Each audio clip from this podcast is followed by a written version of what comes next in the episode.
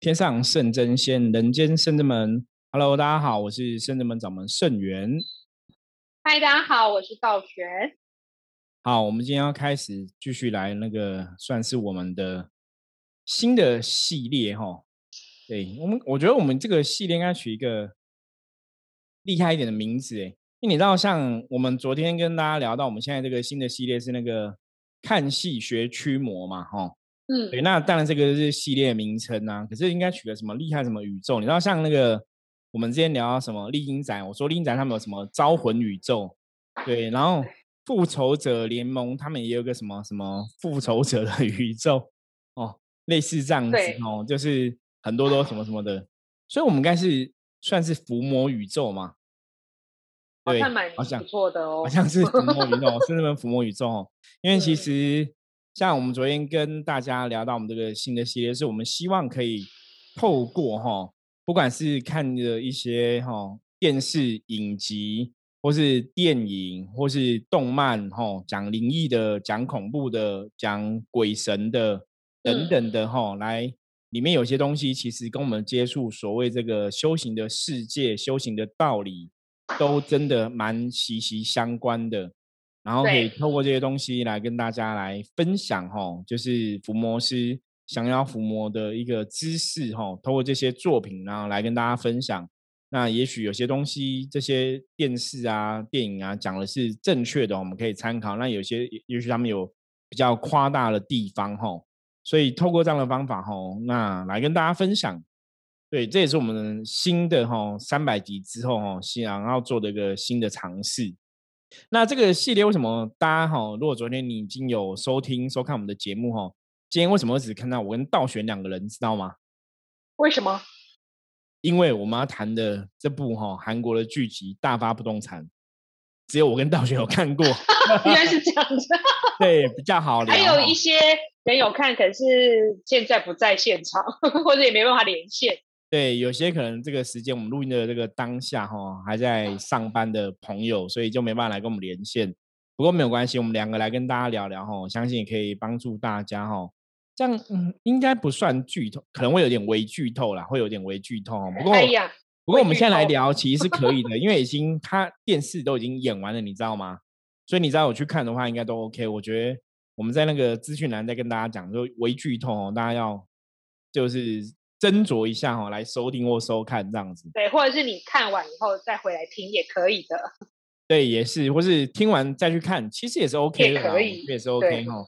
好，那我们今天接着来聊大发不动产。我们昨天没有提到的部分哦，我们昨天提到说这个大发不动产，它主要是讲这个不动产的社长就是张娜拉主演的哈，他本身是个驱魔师哈，然后透过哈了解这个。当事人哈亡魂的名字，然后把名字用一张黄纸哈，就有点像我们在写符一样，写在这个符纸上面，然后绑在法叉上哈，然后插这个通灵人哈，插这个灵媒的心脏哦，就可以把这个亡者送走。对对对，把他把那个符还要卷起来这样子，就把亡者送走哈。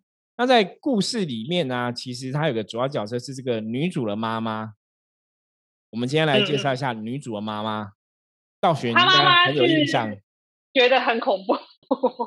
我觉得整部戏里面的女鬼，就是他妈妈会很容易让你吓到，因为对跟他住在同个屋子里面，所以你他在演他生活日常的时候，他妈妈都会突然出现，我就会吓一跳。会出 现，然后就是因为你要演戏都会还是会化妆嘛，化那种对恐怖的魔鬼的装扮，对，你就看一个女鬼长发女鬼就在旁边哦，其实蛮烦的啦，因为每次看有几集就是。他妈来，你觉得这其实真的蛮恐怖。因为道玄那时候不是讲了，你说其实觉得这部戏里面最恐怖就是他妈妈。对，就因为太突然又常出现，而且是真的化妆化的很很黑暗。化妆化的对，就是一样都是人，你知道是人，可是他就是可能我觉得演演员的长相不能不能批评人家讲 长相，就是我觉得他画的真的很像鬼，所以很恐怖，其实蛮恐怖。所以我能我们能明白。在戏里面，那个社长张娜拉很想把她妈妈超度的原因，对，因为你看你妈妈，对，生前然后跟生后边啊，他那太差太多，很恐怖。对，生前很温柔很美丽，然后死后变一个鬼在那边旁边，然后每天都生活在一起，哦，那真的很痛苦。对，的确会让。因为我在看这部戏的时候，其实很好。我觉得其他的亡魂，你会真的觉得那就是一个人，对不对？觉得那种人味比较重。虽然他们是化鬼妆，可是就好像不会被吓到。可是真的每次看到他妈妈，都觉得很恐怖。对，那个感觉很舒服。对，所以那个 其实，如果我们以伏魔师的角度来，其实你知道吗？其实有我们在看这种戏啊，吼。我觉得也是刚好我们看了戏，然后来跟大家分享，我觉得是一个很好的事情啦。大家不用自己看，其实有时候你也许听我们聊聊也 OK，你也不用特别自己看哦。因为其实这种的恐怖片啊、鬼片啊、灵异的啊，坦白讲哦，你如果之前听过《伏魔师之神话世界》前面集数的朋友，应该知道这些恐怖片其实有些时候都多少会有点负面能量。对，所以是说。在他妈妈出现的时候，搞不好附近的磁场就不是很好。对，我觉得那个你塑造那个气氛氛围，让你觉得就是个女鬼在旁边，那个意念哦。拍戏的时候，导演想要你看到这样的画面，有这个想法嘛，连接嘛。然后我们看的人也有这个想法，意念投注上去嘛，所以它的确会造成负能量的状况。所以如果很多朋友，如果你是对这个能量比较敏感呐，吼，负能量比较敏感的，你看到这边可能觉得哎。头有点痛痛的，是有点紧紧，或是头晕哈。通常就是你已经 catch 到那个感受到那个负能量，的确，我觉得是会有这个状况。对，然后因为里面还有一个他妈妈前几集啊，妈妈很容易出现，原因是因为好像那个社长驱魔之后，会感受到那个 阿飘之前的感觉或者是什么，然后他就会做跟他类似行为的事情，然后。或者是说他压力太大，他就会一直去买东西，因为好像女主角很喜欢黑色的东西，一直买黑色鞋子还是什么。对，妈妈就会出来说：“你不要再买。”这个那个还蛮好玩的哦。前面几就是我我觉得这个的角色的设定哈，其实我们昨天那一集也没有跟大家聊到，哦，也是今天这一集要跟大家聊到的部分，就是角色设定，我觉得蛮有趣。其实我觉得某种程度还蛮符合现况。因为他有提到几个东西，一个就是每次他妈出现之前，他不是在他们家就会哈气吗？对，就会那个吐白烟，对不对？冷，表示很冷就对了哈。嗯，那的确，他那个呢是形容说你旁边有亡魂，你空气就会凝结，就会变比较冷哦。包括它里面要去一些可能凶宅哦，或是有亡魂、有怨魂的地方，它也会让吐气哦，就是它会让你知道说哦，这边现在变温度降低了。哦，很冷这样子，所以很好多集他在他家，只要温度降低，他吐烟的话，他就知道哦，妈妈出现了。我记得我在看的时候都会特别紧张，说啊，妈妈出妈妈出现了，不知道从哪里来。对，就后面啊，或是哪里，因为有几集其实，因为他们还是类似，还是会虽然是有点像半灵异喜剧的这样子，就是不是真的全部都非常恐怖的恐怖片。对，可是它有几幕还是会让你真的会吓到。因为你，我觉得就是人之常情，就是你在看那个的时候，你就觉得鬼要出现，鬼要出现，妈妈可能在后面，你都知道，可是你看到那一幕，你还是会觉得，还是有点小小 吓到这样子。对，Oh my God，快超度他，拜托。对，因为妈妈画的是真的蛮蛮，就是那个氛围营造，让你觉得蛮害怕的哈。好，那我刚刚提到说，因为那个温度会骤降这件事情，哦，的确也是符合真实的我们的理解。因为一般来讲，鬼啊、阿飘啊，其实他们能量是比较偏阴寒的，所以真的他们出现的场合是有他们在的屋宅哈，我们感觉也会觉得比较冷，对不对？道学应该有一些类似的经验吧？对啊，常常我们去进宅的时候，如果我们都会师傅都会事先帮客人的房屋做占卜，我们已经先了解那里有阿飘的话，的确，你不管是夏天或什么进去，都会起鸡皮疙瘩。对。就是整个会那种是所谓的寒气，并不是真的你很冷，就是会从鸡皮疙瘩，然后我们就知道这个房子真的是能量磁场偏低落，然后有阿飘存在。因为有些时候要去进宅的时候，是真的有知道说那个宅里面可能有不干净，我们才会客人也才会想要请我们去进宅嘛。那因为你要先知道不干净，你才会准备一些必须的物品。像我们如果要进这种一般进宅，可能就是。单纯如果说只是能量不好、磁场不好，做个能量调整哦，因为就就很像人，你屋子逢年过节你也是哦，有灰灰尘积很多，也是要打扫嘛哈。那如果是打扫灰尘的话，比较简单。可如果里面有这个哦阿飘，那可能就它就是会有一种负能量的残留哈或残存，那这个负能嗯量的连接，其实那个就会更强一点。所以那种通常我们要去做的话，你可能就是真的是要超度当场的阿飘，或者说我们要请诸佛菩萨把它带离开哦。一种是把它驱赶走啊，让它不要在这个屋宅里面逗留；一种啊，那另外一种就是我们通常我们做的最多就是这种方法，就是哦，我们透过圣人门的神佛菩萨来帮忙，然后把它超度走，或者是说让他来到我们圣人门跟诸佛菩萨离去这样子。所以我们可能就会嗯准备一些什么莲花的莲花哈，然后金子啊等等，然后去做这样的事情。对，然后有时候也会准备就是法器去收收拾他们的对，那个灵魂，对啊，但我们法器通常这种收法器，我们比较习惯常用的，大概也就是葫芦啦。对，对，因为在传统的伏魔的法器里面来，想要伏魔法器里面来讲，葫芦本来就是可以收服这种东西使用这样子，所以我们也会带一些就是相对应的法器去处理。好，那我们再回到这个大发不动产这个剧集来讨论哦。我说这个剧集里面就是它都会让人嘛，然后它里面其实像它除了会买很多，它一直重复买，要比方说鞋子买很多双这样子。我觉得那对个其实它有点要去形容哦，这个我觉得大概是两个哦，呃，编剧想要表现的，或者导演想要表现。我觉得第一个就是这个驱魔师的生活是孤单的哦，我觉得是那种内心就是觉得寂寞嘛，孤单寂寞觉得冷哦，所以他要透过买东西来安抚自己的内心，对不对？好像有点这种感觉。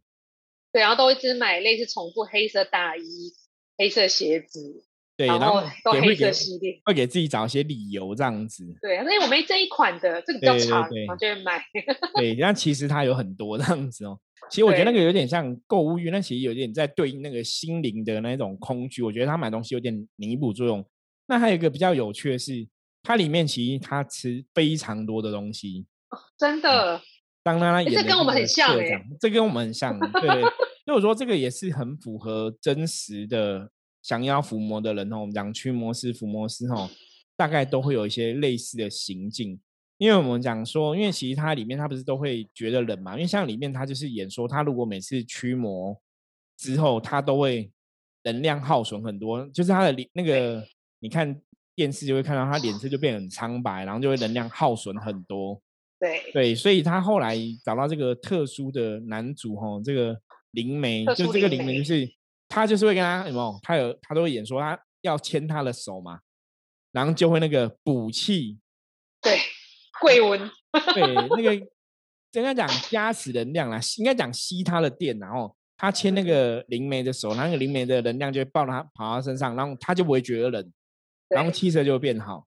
我觉得这个也嗯是很符合真实的状况，就是当你的能量耗损之后啊，就像刚刚道玄讲贵温嘛，我们有时候讲说你的能量比较低，你要去接触一个高频能量的人嘛，嗯，他的能量就会从他的身上流到你的身上，对，会补充，不然就是说你要透过吃大量的食物，也会去补充能量，所以我觉得这个剧里面演的这个部分就诶也蛮符合真实的状况。对，像我们的案例就是平常，比如我们已经吃饱早餐或午餐，然后要进行一场法事，不管是初一至五十的这个消灾解厄、祈福补运，或是任何个人各自化的法事，明吃很饱哦，然后经过法事可能一个小时之后暴饿，饿到 一定要冲去吃东西，不然就是跟师傅去进宅。我每次进宅玩的第一个行程就是要吃什么，对，我如果说你要吃什么，我觉得那个是因为我们在执行的法术过程里面，我觉得有个比较不一样的差别，是因为真的是我们在执行嘛，所以其实我们的嗯能量是会有所耗损出去的。哦，我觉得比较像这个样子，所以我们可能每次处理完这些事情就会特别饿，你就要吃东西。可是这个就跟我们接神又不一样了，嗯，因为理论印印象中，我记得好像接神完之后，我好像不会特别饿。然后也不会特别累或什么。对，因为接神是你神明的能量跟我们产产生一种共振嘛，所以你等于是嗯被神明的能量加持。我觉得比较不一样，因为像我们去办事情，那是我们在耗损我们的能量，或是耗损我们的灵力嘛，所以就要补充。所以像这个剧集里面演张娜娜的这个角色，她就是也要去哦驱完魔之后，她也是会吃很多东西，或者说她能量会耗损啊，然后觉得周遭会变冷。我觉得这个都是很符合真实的状况的。但是我们我们就比较不一定会买东西，对，买东西我觉得那个还好，我觉得那是一个人，对一个人生活，他为了嗯。形塑那个孤单感嘛，我觉得应该是这样子。然后但是因为我们都是一群人，是，所以所以这样看起来，你有觉得其实我们很幸福哎、我觉得深圳门福摩斯真的是一个团队，对，所以我们就会互相，就是不会像他，比如一个人耗损，比如我们一个人耗损之后，其他人还可以避，就是一个团队这样子。对团队作战的概念。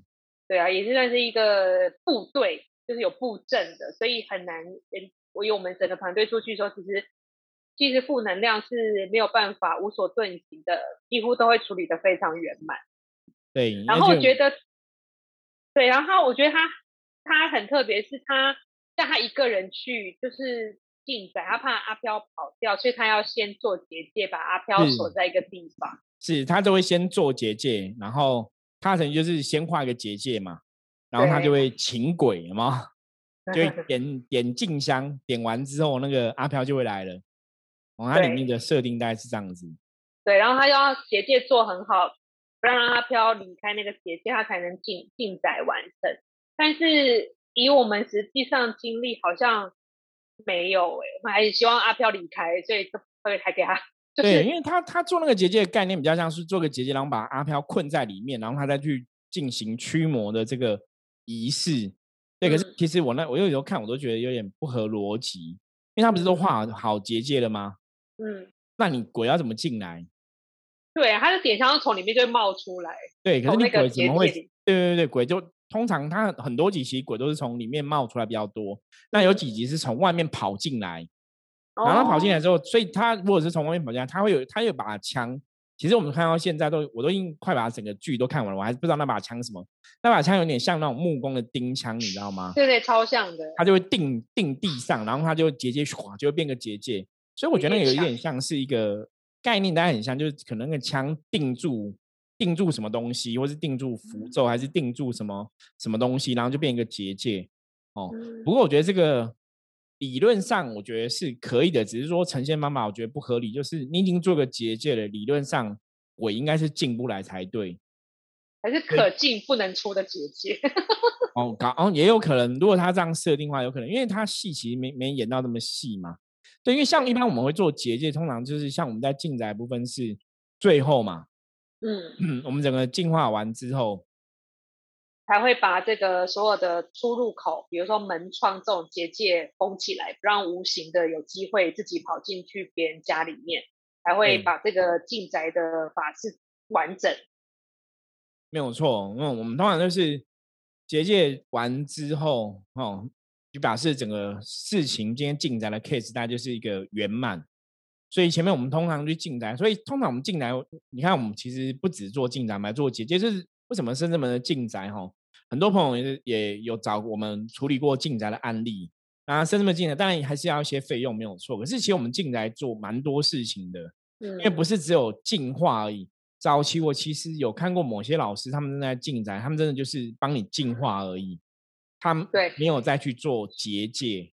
对，哦那而且我们结界做的并不比净化还容易，就是结界部分其实做更细，因为有时候师傅会去看一下外面的能量是不是有一些冲犯到屋内的状况，我们还会去帮客人挡一下煞，就是简单稍微挡一下，然后贴个贴个就是辟邪的东西。然后，比如说我们有七爷八爷将军开光的一个挡煞的，就是 Q 版东西，我们会帮忙贴一下。然后结界是结完要一次确认，一定要确认到结界圆满之后，我们才会说 OK，不然我们就会一直在这边做同一件事情做到好。是，所以其实像我们在进宅，就是你前面先进宅，确定屋子的能量干净之后，通常还是要再做结界。那做结界有时候真的反而是需要更多力量。我觉得，哦我觉得有点像说你，你先把东西扫干净之后啊，你要怎么去维持那个能量的 hold 住哈、让那个结界很久。因为为什么结界有时候更多力量？因为结界是你要去让这个能量场它维持要够久。嗯，哦，所以我觉得那个有时候灵力的耗损反而会更大哈、所以像我们一般如果真的去进宅的案件呐、最少一个地方，我们通常都会说客人最少要留，可能要两个小时给我们，就我们去到那，然后进宅处理结界，大概都要差不多一两个小时跑不掉。最快哦，最快要一两个小时。因为我们都会反复确认，一直到圆满，所以我们也不能预估时间多短或多长，所以我们都宁愿多抓长一点，因为要事情圆满最好。有时候我们可能整个半天就会花在一个进宅 case 上面，也有遇过这样的案例。因为一两个小时是预估，可是有有时候如果真的遇到那种比较难的 case，可能我会花比较多的时间。对，因为我们也是很细，有时候不只是房子的状况，跟房子所在的那个土地的能量也会影响房子的状况。所以有时候我们房子结不好，可能跟土地有关系，我们要处理土地的事情。对。所以我们真的是也是一个很伤脑筋的问题。嗯，真的真的。其实我觉得一直以来，我们其实甚至们在做事情上面来讲，我们真的就是比较，我觉得应该这样讲，就是拿人钱财与人消灾啦。我觉得我们会真的务求事情是做到最圆满。我觉得可能跟我们自己的个性，在这个结果就某个某些点上面，我们其实有点小龟毛。就是你觉得就是没有做到，因为我觉得这种东西就是。只有零分或一百分，你懂吗？就是没有那种是什么八十分、七十分及格就好。就是如果比方说我们做一个事情，如果说哎做八十分，我们就觉得这样好像不太好，好像还是有一点点没有那么好，你知道吗？就会想把它做到一百分哦。所以通常我们在处理事情，像我们早期去帮人家安神啊，嗯，那时候我记得我也带道静他们去帮人家安神，那个神桌其实是客人家神桌是木木片是坏掉的，然后神桌有问题。我们还帮他贴木片，然后刷 油漆，就明明要安神，你懂吗？结果还帮他修神桌、磨神桌、刷油漆，然后弄完圆满再安神，你知道吗？就是我们都会去。师傅一定是有那个关心到整个能量的问题，因为因为你觉得那个东西会有影响，那你不可能说好，我现在帮你安神之后当做不知道。可是那个状况就是，如果那东西没有搞定，你安神其实也没办法安的好啊。你知道吗？那是有连带，就像我们去进宅，你如果进宅完，你结界弄不好，那进宅客人也会觉得说，那我找你进宅好像也没有比较好，就是结界不好也会有互相影响。所以有时候我们真的做，有时候也是很麻烦。那像刚刚道贤讲说，有时候进宅不是只有说屋宅能量净化，还有那一个土地有没有？对，其实也遇过很多次那块土地磁场是不干净，所以反而进宅你还要再去做安定土地，可能要跟当场的土地公。或是地基主啊，请他们帮帮忙啊什么的，要有时候开玩笑就说请圣人们神佛去沟通哦，打消关系，然后请他们互相帮，然后我们还要去帮忙安定土地，可能持咒去安定土地，然后透过一些法术的仪式去安定。对，这样一讲，突然觉得哇，就我们客人在我们进宅赚很大，因为我们做很多事，做很多事情。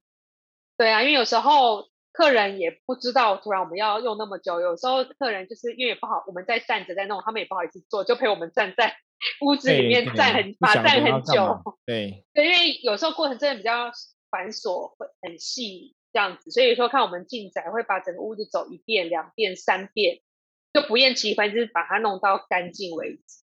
对，没有错。因为我们今天我们师傅记得一次，我们有一次去一个不知道几百平很大的工厂。记得，然后然后不知道在哪里，然后但是那个地方好像有阿飘，嗯，对，然后不太好，那很大哎，所以你看走一遍不知道多久，走两遍，然后真的走很多遍，把所有的就是晦气啊，还有那个阿飘负能量全部都驱赶干净之后，才做结界。然后工厂结界又很不容易，因为你知道铁皮屋门窗这些都很多，对，空间太太大了，对，很空旷，所以能量要做连接，确实要花费很大的灵力跟。要真的请神火兵将一起来护持，然后那一次真的是印象非常的深刻。那时候想说，如果我有张娜拉那把枪，我这 biang biang 就好了。很简单哦，要做结界感觉很简单这样子哦。对，所以我觉得这也是演戏的跟真实的一些差异的地方啦。嗯，对，别人我看别人做结界好简单，为什么做结界很辛苦哦？对，很累，很有趣的地方。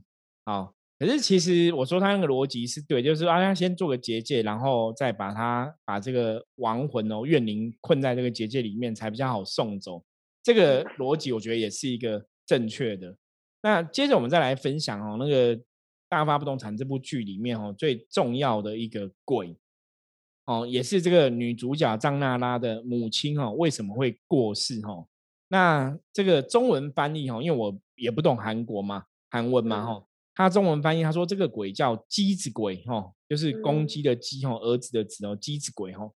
那鸡子鬼是怎么形成的哈？这也是这个戏里面我觉得最厉害的鬼哦。鸡子鬼基本上来讲，它就是怨魂的集合体哈。那他讲了这个怨魂是指什么怨魂？是被火烧死的人的怨怨念哦。那它里面的故事就写到说是有那种坏人啊、反派，然后就是烧屋仔嘛，那可能一次就烧死七八个人啊、十几个人这样子。那这些死的人，他们就会因为都有怨念嘛，哈，被烧死的，他们都有怨念，他们怨念就会全部凝结成一个怨念的集合体，然后就变成机子鬼。那在这部戏里面，他想说机子鬼为什么说是最难的一个鬼？因为相传机子鬼哈，他。如果这个怨念，我觉得主要是那个怨念集合体，因为这么多人的怨念形成那个鬼机子鬼，所以他那个怨念的负能量其实是很强的，你知道吗？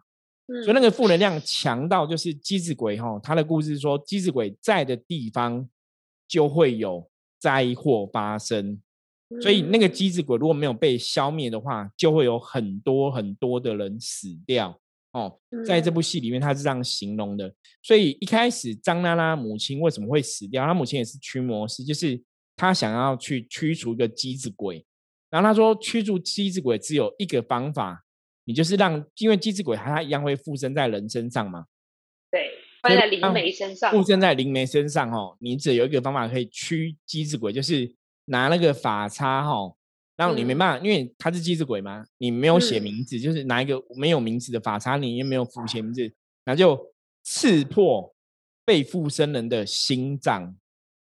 因为他前面前面我们在看他前面不是都是好像只是插在心脏而已吗？然后那个法器就会化掉，对，就会化掉。我觉得那是特效。我那个我也很好奇，为什么你这样 插着它就不见，就超度？那当然，我觉得那是一个电影啊演戏的手法了哈。而他讲说杀机子鬼，你就是要刺破心脏。所以换句话说，那个灵媒如果被机子鬼附身，一个驱魔师去刺破他的话，灵媒就会死掉。就是戏中的灵媒的这个角色，真实的会死亡，就对。所以他母亲一开始是要去驱一个机子鬼，那一开始机子鬼就是附身在一个小男生身上。他那个小男生就是后来的这个特别能力的灵媒，就男主角演的。剧透，剧透。对对对，他那个 小男生就是。它里面的剧情就是小男生就是那种灵异体质，如果以我们现在来讲，他就是那种灵异体质，对，就是从小很容易被卡，对，天生就是到处都被人家卡哦，很容易被卡哦。那当然后来他有带一个护身符就有作用哦，所以其实它里面有写到，所以带一个护身符有可以挡住保护，我觉得这个也是合乎我们的了解哦。带护身符，可是当然我觉得有时候带护身符你还是要带。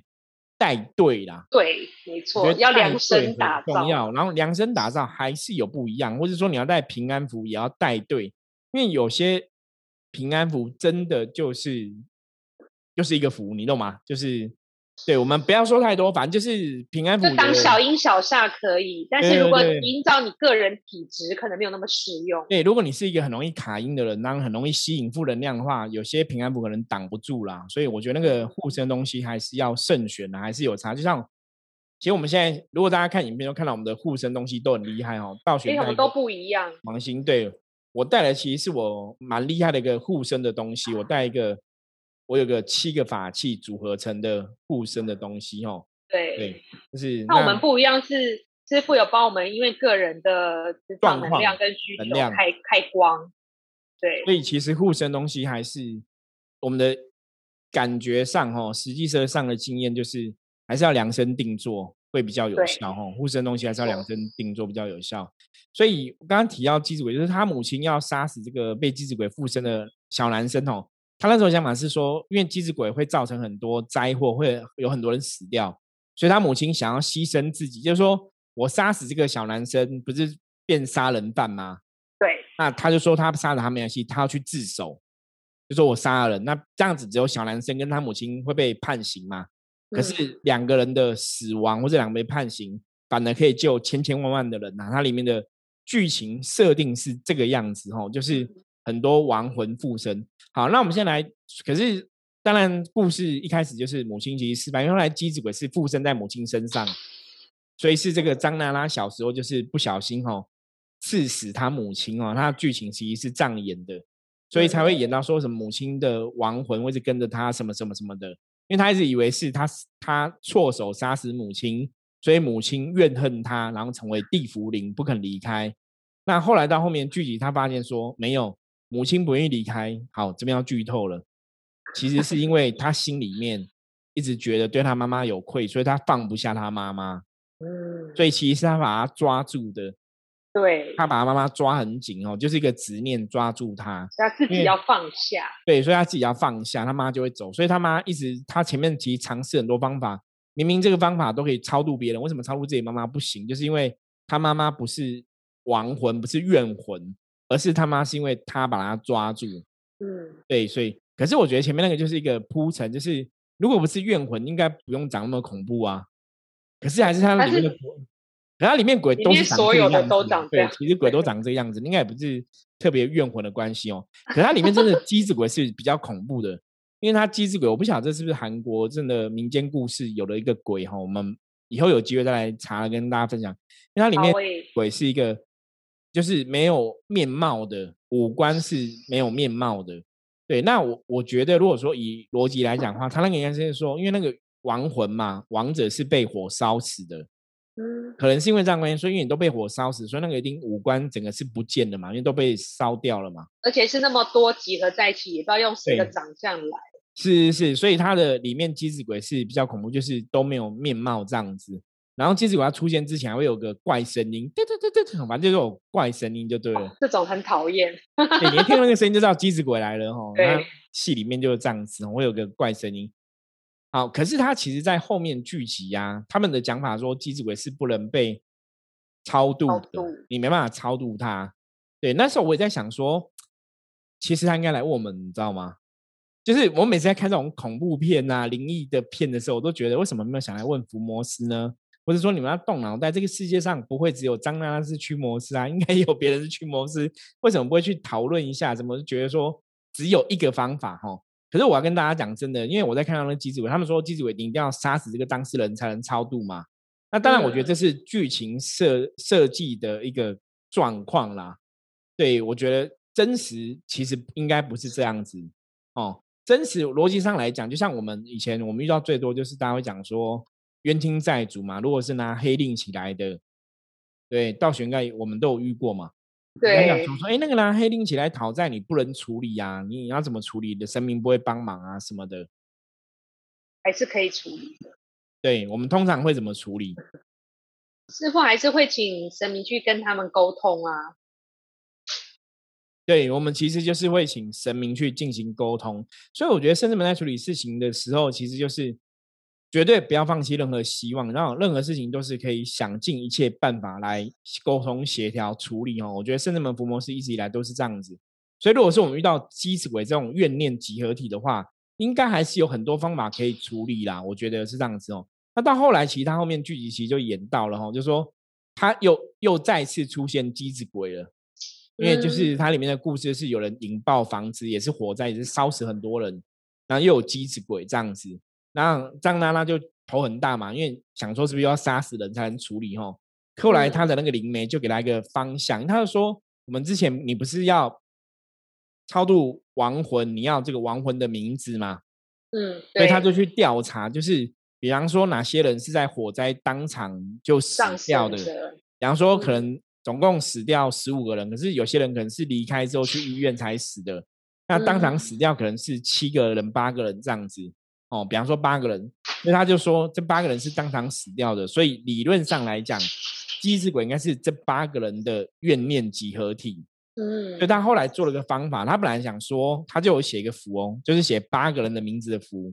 嗯，我觉得这个就是我觉得很有趣的地方。我觉得，哎，对，你要想啊，要想让合乎因为前面他在操作的时候，他都是每每个人都要写名字嘛，每一个亡魂都要写一个名字嘛，都是超度一个人一个人。那你这是个亡魂，这个怨念集体，它是八个人集合的，所以他就写了八个人的名字的符就对了，就啊，就八张符都捆在一起这样子。对，那他一开始本来想说，我如果没办法杀死机智鬼，因为他们讲说你要杀死机智鬼，你要刺破灵媒的心脏会杀死人嘛，他不想要杀人嘛，他他觉得他妈妈那时候只有这个方法，他觉得他想要不要像他妈妈一样，他不想要杀死人，所以他就想要用封印。嗯。啊，我觉得这也很好玩。觉得这个是这部戏可能也有参考那个中国的道士的一个信仰，对，他就真拿一个瓮，有点像那种酒瓮的瓮，你知道吗？聂小倩，对对对，就旁边贴符嘛，就要封印。可是我觉得，我后来想说，对，如果现在这个逻辑来讲，我们应该要用一个更厉害的瓮还是什么的，不知道，因为他那个瓮就是机子鬼没有办法封印就破了，你知道吗？嗯，对，机鬼就跑出来，他想要封印他嘛。我觉得这个是，如果是伏魔师的话，应该力量会比较强，因为我们就像刚刚前面讲，我们伏魔师是一个团队嘛，一个 team 这样子，所以我们其实有时候真的要封印，我们也有会摆阵，对，我们会摆阵，哈，我们真的会有一些 好厉害。阵法，然后去摆阵，去强化那个能量，所以封印会更为有利哈。那当然，你要封印的东西，有时候那种法器，就像我在讲说，如果你这个法器是陶瓷做的跟铁做的，当然程度就不同嘛。嗯。很多那种降妖伏魔，你看金刚杵可能就是铜做的，对，个力量就很强嘛。你如果拿一个玻璃做的金刚杵，那力量就会不一样嘛哈。因为玻璃做有时候那种是。漂亮是供神用的，那不是拿来降妖伏魔用的。嗯，所以 铜做的东西或铁做的东西可能就会比较有力。对，所以道玄，你这样带那个金刚杵也是铜做的。对啊，金金刚剑，但这个铜做的，而且这个都师傅都有试戴过的，因为我们有金色跟黑色两种。其实这种就是你比较坚固，比较符合它这个你想要的意义。对，我们就是要护身用的，然后就是挡煞，所以这样开光起来，加上你的观想跟神明的加持，那力道就会存在的更长久，会更完整。然后如果这个我们是用一个比如说厚纸板啊什么做的，其实这效果其实就就算你开光了，还是会有差别。对，这个就是讲到像有些神像，比方说像神像比较常有这样的问题，如果它是用陶瓷做的，通常来讲都不是首选。陶瓷做的神像，我们都说那是艺术品。哦，这些陶瓷是空心的耶。对对对，所以大多数老一辈的看法，那个都是一个艺术品。因为空心的话，它也比较难成为一个能量的载体啦。因为神明要用木头，就是因为神明的神明的这个灵视啊的能量会在这个神尊上面嘛，吼。所以用木头其实是有它的道理这样子。好，所以后来我们我们讲那个机子鬼，他不是本来用瓮嘛，瓮就破掉，所以机子鬼又跑出来嘛。所以他后来也是让机子鬼附身在他身上。他本来想，我觉得他可能有点想要自杀之类，因为也没有特别，他就拿个法器，有没有法法叉？然后不是八个人的名字在上面吗？他也是做用前面那种超度的方法，结果就顺利超度了。哇！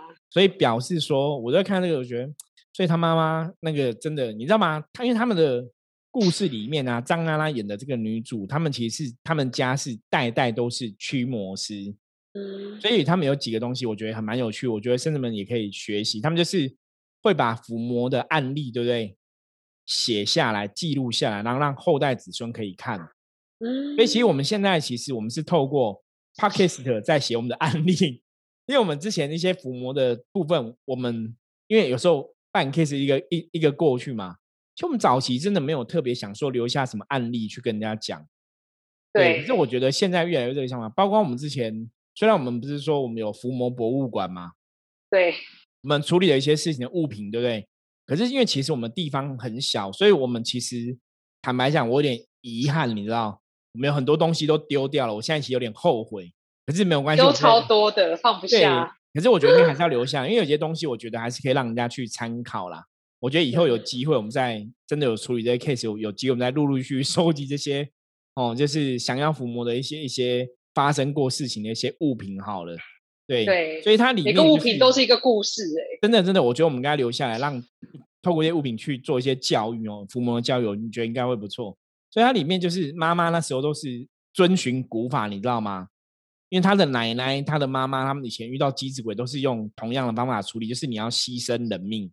可你看到他，他就改良了啊！我觉得这就是符合现代人，就是驱魔方法，你可以有一些不同嘛。那我觉得这个东西其实跟圣人们也很像，因为如果大家真的看过圣人们在处理，虽然我们是融合佛教跟道教的信仰，哈，跟灵修这样子，可是当然我们在处理的时候，我们还是会采取各家之长，你知道吗？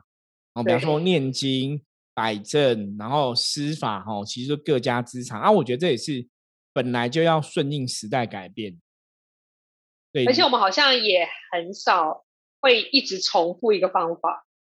对，因为其实以前我跟客人讲过，说你今天处理一个事情，你这个事情的原因能量基本上是不一样的，你不能用都是用同一套剧本嘛。